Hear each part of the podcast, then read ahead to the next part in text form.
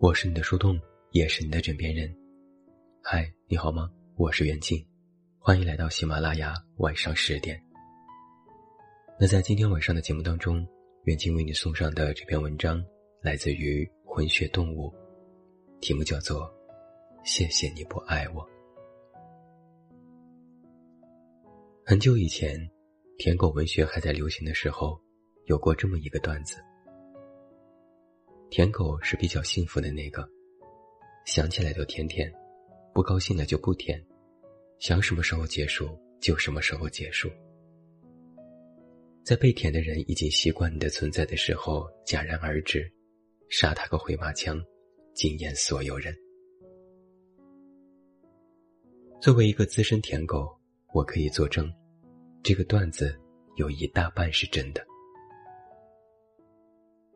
其实我很不喜欢“舔狗”这个互联网名词，虽然它已经过时了，虽然我也经常拿它自嘲，但这个词的本质，就是努力的老实人是笑料，努力追求爱情的人更是天大的笑话。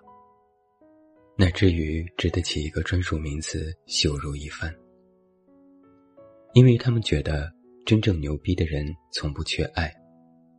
舔狗在深夜为了爱情流泪。牛逼的人在深夜数自己池子里的鱼，高下立见。但现在好一点了。我们发现，大家都会有一些卑微的时刻，比如你努力舔的那个人也在舔别人。为什么呢？当然不是因为大家都是傻瓜，因为努力去爱的人，确实是比较勇敢和幸福一点的。小的时候，每次过生日许愿，都会想要被爱。后来，不知道从什么时候开始，我的愿望就变成了，今年也要有勇气去爱。我希望自己永远都有勇气去爱。我有关注几个专门写自己感情史的女的，她们或多或少。都陷入一些不怎么健康的感情。简单来说，就是爱上了一个不咋爱自己的人，并且沉迷其中。我们都听说过亚健康这个词吧？现代人不光身体亚健康，谈恋爱也亚健康了。那些作者们每次因为对面男的一句话而情绪起伏不定，写出千字小作文的时候。都会被关注的粉丝痛心疾首的连骂带劝。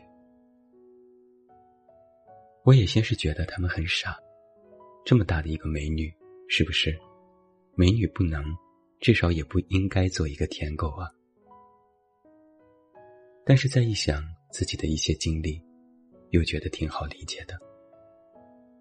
喜欢一个人，爱一个人，是无法控制、无法预料的事。你终于会体会到那种感觉，就像时不时卷过海滩的潮水。表面上看，确实，对面那个人就是随便给了一下回应，回应完就搁下手机睡觉了。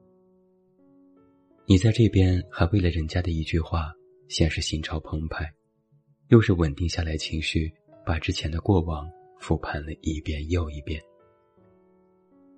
最后终于得出一个结论，就是，他可能是真的有一点爱我吧，那我也爱。但重点是，我们不知道对面的人是打完字就搁下手机睡觉，还是去睡别人。亚健康的恋爱本身就是一个不对等的状态，那么我们从一开始就没有想过要同步。喜欢一个人。就是把天平上的筹码拿拿放放，对方回复一句，我分析一句，去享受这种感情有所依托的快乐。一些人说这是浪费时间，可是把时间花在自己追求的对象身上，同时自己又得到的快乐，这叫浪费吗？就像是很多舔狗说的那样，说这是浪费时间的人。是不是从来都没有体会过人类的复杂感情？说这是浪费时间的人，是不是不知道获得纯粹的快乐到底有多难？当然了，喜欢一个人，尤其是喜欢一个并不对等的人，不可能总是快乐的。有痛苦的时候，怀疑的时候，还有更多想要尽快结束却又舍不得一走了之的时候。就像是我曾经的一段经历。之前我跟一个人纠缠了很长一段时间，他永远表现出一副拖泥带水的样子。有次我真的烦了，我觉得自己在他面前像是一碗脱掉的面条，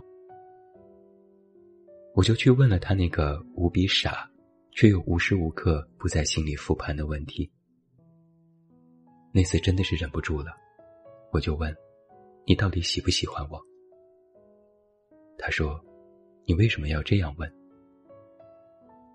其实那个时候，我已经对这种打太极式的回应感到了极度的烦躁。我觉得对方虚伪、自私，看不上我，又找不到更好的，于是就先吊着吧。那个时候，我就觉得自己是一碗脱掉的面条，一壶被反复烧开的自来水，一根鸡肋。反正不像是一个正常的人，我特别生气。我在输入框里打下“你去死吧”，又删除，决定还是删除好友，彻底结束这段已经发馊的关系。可是就在这前一秒，他又发来新信息，他说：“为什么不喜欢呀？”他没有说喜欢我，但他反问：“为什么不喜欢？”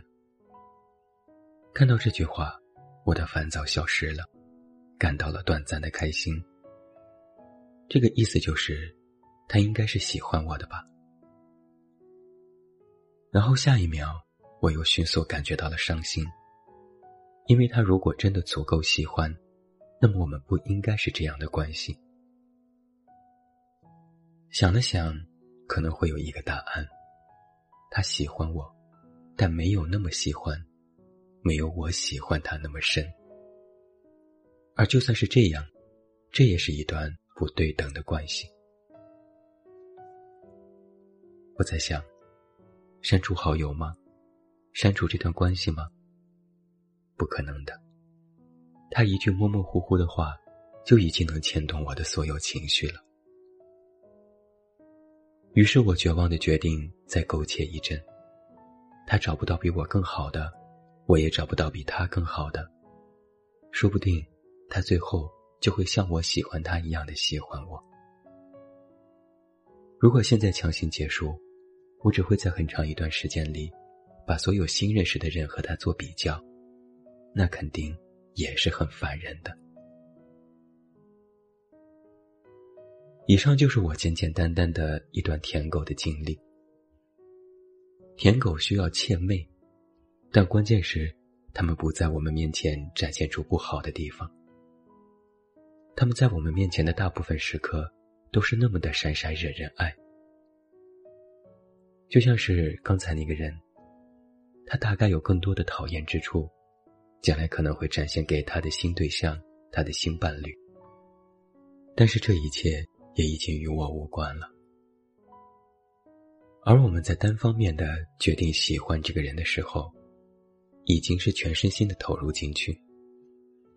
我不是说全身心的投入到这段关系和这个人身上，我是说，全身心的投入到了一种深情的角色。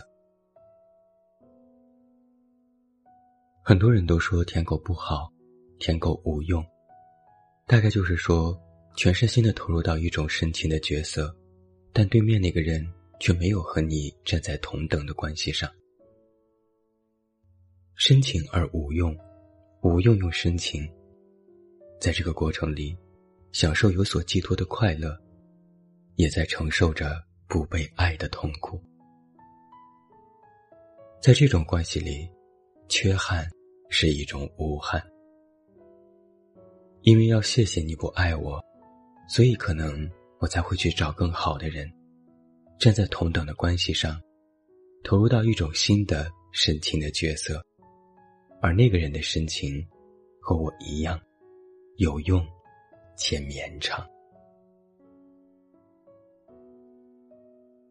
我是你的树洞，也是你的枕边人。